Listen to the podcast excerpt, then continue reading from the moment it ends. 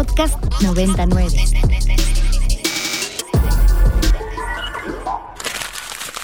Del papiro al ebook. Las letras no se crean ni se destruyen, solo se transforman. Siempre un nuevo libro por comenzar. Ibero 90.9 presenta Inspiria Literatura. Las historias que nos estremecen y fascinan. 12 del mediodía con 5 minutos. Me da enorme gusto saludarles. ¿Cómo están? Yo soy Eduardo Limón y es un verdadero gustazo saludarles. Este es el Inspiria, como cada miércoles dedicado a libros y a literatura. Saben que esto con lo que estábamos abriendo, lo que tiene que ver, ¿a poco esta no la habían escuchado nunca? O muy pocas veces, o quizás les hice un pequeño recordatorio de lo que tiene que ver con la grande, originalísima versión de Chilanga Banda, que con Jaime López y José Manuel Aguilera integró un disco histórico que se llamó Odio Funky.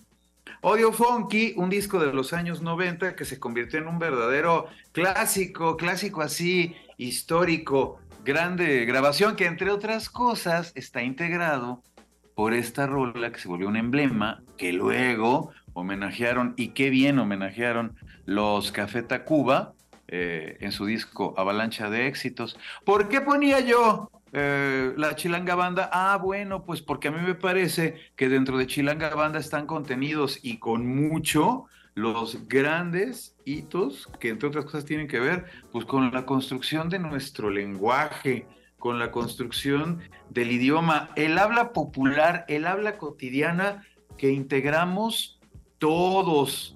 Y en ese sentido, pues bueno, caray, es para mí un gusto enorme recibir en estos momentos aquí en la cabinita virtual del Inspiria, nada menos que a Gonzalo Celorio, que es el presidente de la Academia Mexicana de la Lengua. Bueno, primero te saludo, Gonzalo, querido, ¿cómo estás? Muy buen día. Muy contento de verte, Eduardo. Gracias por esta invitación. Al contrario, Gonzalo, muchas gracias a ti por estos minutos para platicar con quienes nos escuchan acerca de esta, pues ni hablar, digo, pierdo la objetividad periodística, pero esta belleza que es el diccionario de mexicanismos propios y compartidos, una obra que reseña realmente, digo yo, Gonzalo, el alma de nuestro hablar cotidiano. Cuéntanos cómo surgió el proyecto. Sí, muy bien. Bueno, en primer lugar, eh, celebro que la celebres, celebro que te haya resultado tan eh, interesante, porque sí es una obra magna. Estamos realmente muy contentos en la Academia Mexicana de la Lengua de haber podido culminar estas tareas que nos han llevado más de una eh, década.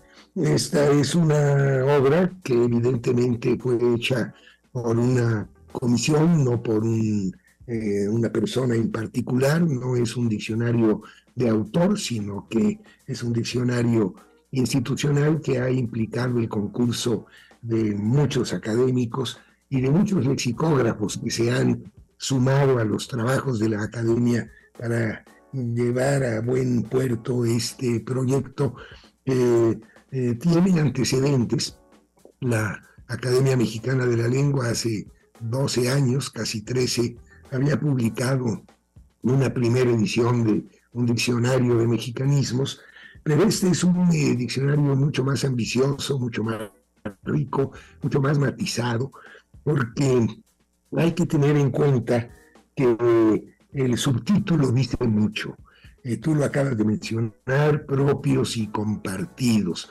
¿Por qué dice mucho? Porque si nosotros tuviéramos que adoptar un criterio ortodoxo para definir un mexicanismo como una voz o una acepción que se usan mayoritariamente en México y no se usan mayoritariamente en ningún otro país, nuestro diccionario sería muy reducido.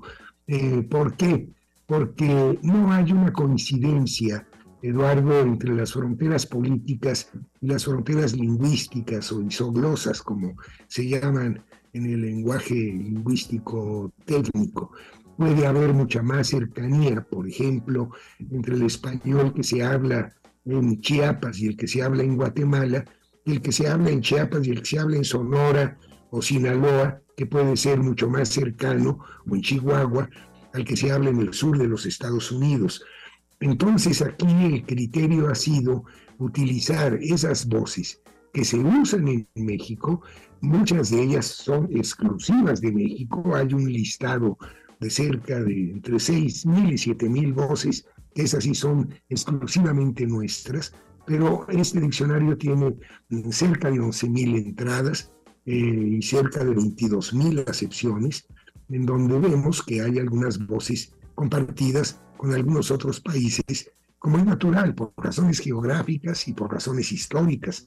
Pensemos que los países centroamericanos formaron parte en su momento del virreinato de la Nueva España. Tenemos una historia común donde se fue asentando la lengua española y es natural que haya estas eh, cercanías.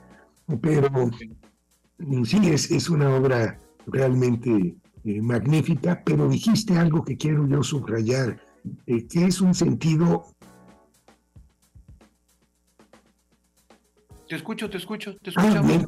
Yo ya no, yo ya te perdí la imagen. No, no, no, no, aquí estoy y te escuchamos, Gonzalo. Me bueno, algo que querías remarcar, claro.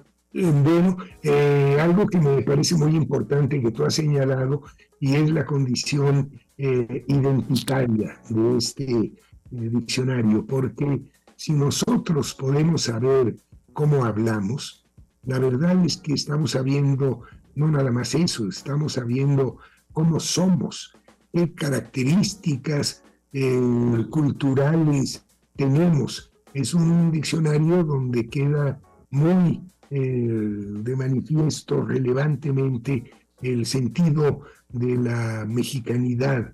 Y esto creo que es importante porque no es un eh, sentido que nos aparte, por otro lado, de la pertenencia a la lengua española eh, de la que somos hablantes.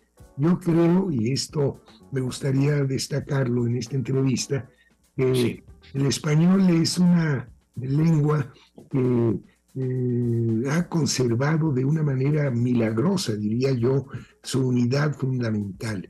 No deja de ser muy impresionante que una lengua que es hablada por más de 500 millones de personas que la tienen como lengua materna, además de otros 100 millones que la tienen como segunda lengua, y que es hablada en un territorio tan dilatado, tan vasto, haya podido conservar su unidad fundamental, que podamos atravesar más de 20 fronteras sin perder inteligibilidad, aunque también, evidentemente, con maneras, con modos, con peculiaridades de habla que nos, nos distinguen en un área y en otra área de la misma lengua y que en lugar de eh, evitar la inteligibilidad, más bien enriquecen nuestro patrimonio verbal común y nos dan también un sello identitario.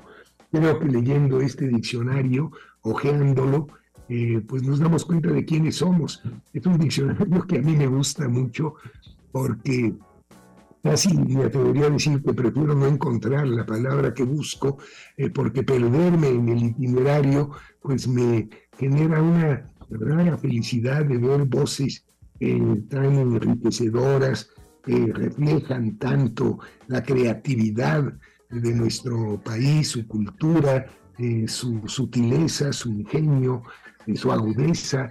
Eso, eso, justamente, el espíritu profundo. Fíjate, yo me, he divertido, además de, por supuesto, ilustrarme en, mexicanismos, con los términos que de repente me hacen recordar que aquí somos además muy abstractos. Digo yo, la palabra de entrada, azul. Pero bueno, pues, ¿qué va a decir el diccionario? Pues azul, ¿no? Va a hablar de la vibración del color, dice azul, miembro del cuerpo de policía. Así es. No te vean los azules porque están bien atentos, te pueden encerrar. Así es, sí. Claro, porque. Es una imaginación popular tremendísima. Claro. Si no fuera porque tuviera esta acepción, evidentemente no estaría en este diccionario, porque es un diccionario también diferencial con respecto al español general. Aquí no se va a describir la palabra mesa o la palabra azul como color, porque eso pertenece al español general, y este es un diccionario diferencial eh, fundamentalmente americano y absolutamente contrastivo con el español que se usa en España y muy particularmente con su modalidad castellana. ¿Qué nos puedes decir, Gonzalo, acerca de la metodología? Porque entiendo que aquí hay una labor de especialización académica, pero también de oído, de oído urbano, de oído popular, de oído en las comunidades. ¿Cómo fue la metodología para llevar a cabo el diccionario? Con mucho gusto. Déjame nada más antes quizás aclarar que aunque es un diccionario que tiene muchísimas voces populares, que tiene muchas voces procedentes de las lenguas prehispánicas, de las lenguas originarias de México, no es un diccionario exclusivamente popular, es un diccionario que de la misma manera que incluye voces populares, incluye voces cultas que se usan en México. La palabra parteaguas, por ejemplo, para referirse a un hito, a un antes o un después, eh, algo que parte, es parte es una palabra que se usa en el discurso académico, en el discurso filosófico, en el discurso político, es una palabra culta y es un mexicanismo porque no se usa en ninguna otra parte del mundo. Interesantísimo, interesantísimo esto que acotas. Bien, bien, bien. porque no, no se vaya a pensar que es un diccionario de popularismos, es un diccionario que incluye voces populares, acepciones populares, pero también eh, voces eh, cultas y académicas que son peculiares del habla eh, mexicana. Y también quiero hacer otro señalamiento antes de responder tu pregunta metodológica y es el hecho de que de la misma forma que hay marcas supranacionales, cuando una voz eh, sale fuera de las fronteras mexicanas, también hay marcas subnacionales, porque como lo decía hace un momento, pues no es igual el español del sureste que el del noroeste. Y entonces, eh, si yo pongo la palabra torta ahogada o virote, pues tengo que poner la marca de occidente porque es en el occidente del país donde se usan estas voces, y si pongo la palabra vato para referirme a un muchacho, pues evidentemente que tengo que poner la marca que esta voz es propia del noroeste de México, como hay otras voces que pertenecen al habla de Yucatán y que entonces tendrán la marca del este. Eh, la metodología. Bueno, en primer lugar hay antecedentes, ¿no? Este no es el primer diccionario de mexicanismos. Hay una larga historia de diccionarios de mexicanismos. Muchos de ellos, curiosamente, se debieron a una autoría individual, como es el famosísimo diccionario de mexicanismos de Santa María o el diccionario breve de mexicanismos de Guido Gómez de Silva, que fue académico de la lengua también.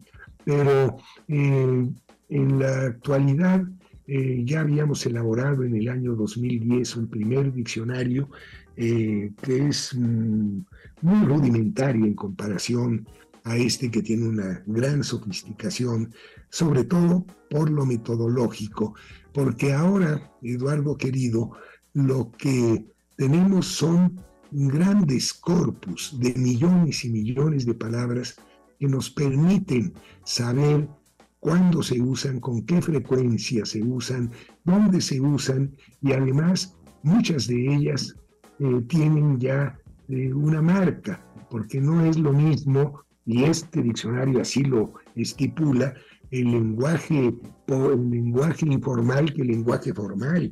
Y entonces tenemos marca de cuando algo se puede usar formalmente, cuando algo se usa coloquialmente, cuando algo es eh, grosero o eh, malsonante, aunque un mexicanismo es decir altisonante a lo malsonante, altisonante en un sentido... Eh, Mira, es, cierto, ese es un mexicanismo bien como lo estamos señalando ahora, palabras solo de uso en, esta Así es, porque altisonante lo que significa el rigor es enjundioso, puede haber un sermón o un discurso político altisonante y no grosero. Pero en México, en lugar de decir malsonante, decimos altisonante o directamente grosero. Entonces, eh, eh, todas esas marcas, pues las podemos extraer gracias a los corpus que se han venido elaborando no nada más por nuestra academia, sino por muchas academias, y esos corpus pueden ser realmente indicadores muy, muy eficaces. Por ejemplo, si alguien le hace una consulta a la Academia Mexicana de cómo se debe decir eh, consensuar o consensar, bueno, yo aprieto unas cuantas teclas y ya puedo saber que el 69% de los mexicanos prefiere consensuar, mientras que solo el 31% prefiere consensar. Y entonces lo que recomienda la academia es consensuar. ¿Por qué? Pues porque los verdaderos dueños de la lengua, querido Eduardo, no somos los académicos, son los hablantes. Y lo que hacemos los académicos es simplemente registrar el uso normal de la lengua de los verdaderos dueños que son sus hablantes. Y claro, cuando consignamos estas voces, pues por el solo hecho de consignarlas, cobran un cierto carácter de ejemplaridad y entonces la palabra norma, que originalmente se refiere a lo usual, a lo acostumbrado, a lo normal, adquiere un cierto sentido de normatividad precisamente por el carácter ejemplar que le atribuye la academia gracias a todos los estudios de carácter lingüístico y lexicográfico que la academia y sus miembros llevan a cabo. Bien, bochinchero, bochinche, cachora, cachetiza, chácala, chacalear, cholulteco. Es impresionante. Es fabuloso porque efectivamente se trata de una instantánea del punto en el que se encuentra nuestro, nuestro lenguaje llevado efectivamente con esta profundidad y esta vocación por la, por la consigna. Diccionario de mexicanismos ya está en todos lados, ¿verdad, Gonzalo? Sí, por supuesto, ya lo presentamos en la Feria Internacional del Libro de Guadalajara en noviembre, diciembre. Y lo vamos a presentar ahora el 12 de febrero en Bellas Artes, en la sala Manuel M. Ponce, y ya está distribuido por la editorial Espasa del grupo Planeta en eh, todas las librerías. Es eh, un diccionario que además, si me permites, porque dijiste una palabra importante, eh, aludía a la actualidad de este diccionario. Sí, efectivamente es un diccionario sincrónico, es decir, hace referencia a la manera actual de hablar el español. En México, eso no quiere decir que incluya voces que no estén suficientemente asentadas y que pudieran ser el producto de un capricho, de una moda pasajera. Estas voces o estas acepciones tienen por lo menos cinco años de asentamiento en la lengua, pero por otra parte es sincrónico en el sentido de que no incluye voces que fueron mexicanas en su origen, pero que ya pertenecen al español general, a lo mejor alguien se siente un poco defraudado porque no va a encontrar en este diccionario la palabra chocolate, que es de origen náhuatl. Pero bueno, es que esa palabra ya es del español general y no nada más del español general.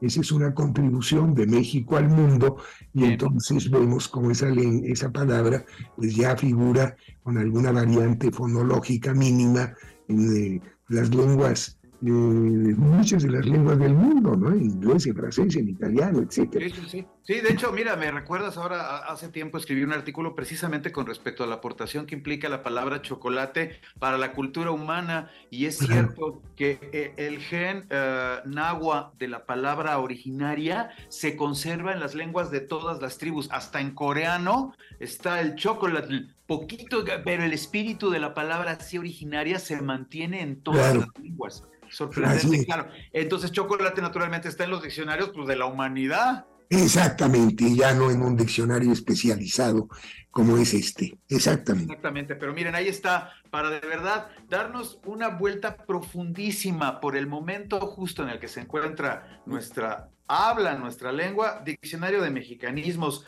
propios y compartidos de la Academia Mexicana de la Lengua. Gonzalo Celorio, presidente de la Academia Mexicana de la Lengua. No te dejo ir rápidamente nada más. ¿En qué andas? Cuéntanos, cuéntanos, tu autor. ¿En qué andas ahora, Gonzalo? Bueno, acabo de publicar hace muy poco tiempo un libro que se llama Mentideros de la Memoria, eh, que hace referencia a 20 escritores a quienes tuve el privilegio de conocer y de tratar. Es un eh, libro, eh, bueno, que combina el testimonio, eh, la relación amistosa, la crónica, la crítica literaria, un libro híbrido, como suelen ser mis libros, que no pertenecen casi nunca a géneros muy definidos. a mí me dicen que mis novelas suelen ser muy ensayísticas y que mis ensayos suelen ser muy narrativos. Bueno, pues yo siempre me ando ahí eh, paseando por los géneros, porque creo que hoy por hoy los géneros solamente sirven para que los profesores de literatura nos ganemos la vida explicando la diferencia entre la lírica, la épica y la dramática por un trasunto eh, aristotélico que de alguna manera ha permanecido a lo largo de los siglos. Ahí está, mi querido Gonzalo. Qué maravilla ahora haber conversado contigo y además qué feliz coincidencia que nos reúna una obra tan linda como el Diccionario de Mexicanismos. Muchas gracias, Gonzalo. Al contrario, muchas gracias a ti, Eduardo. Eh, te aprecio mucho esta entrevista porque qué bueno que se pueda dar a conocer una obra pues tan eh, importante, tan identitaria y además tan sabrosa. La verdad es un libro muy gozoso. Muy gozoso, muy gozoso como gozoso ha sido conversar contigo estos minutos. Gonzalo Celorio, te envío un fuerte abrazo. Muchísimas gracias. Igualmente, Eduardo, un abrazo. Hasta luego, muy buen día. Y bueno, pues ahí está el diccionario de mexicanismos. Bien lo señalaba ahora Gonzalo Celorio, efectivamente, es una obra muy gozosa porque la cantidad de entradas que se reúnen implican un viaje al interior de nuestra mexicanidad y del estado de nuestra lengua, de nuestro, idioma. Para más contenidos como este, descarga nuestra aplicación disponible para Android y iOS o visita ibero909.fm.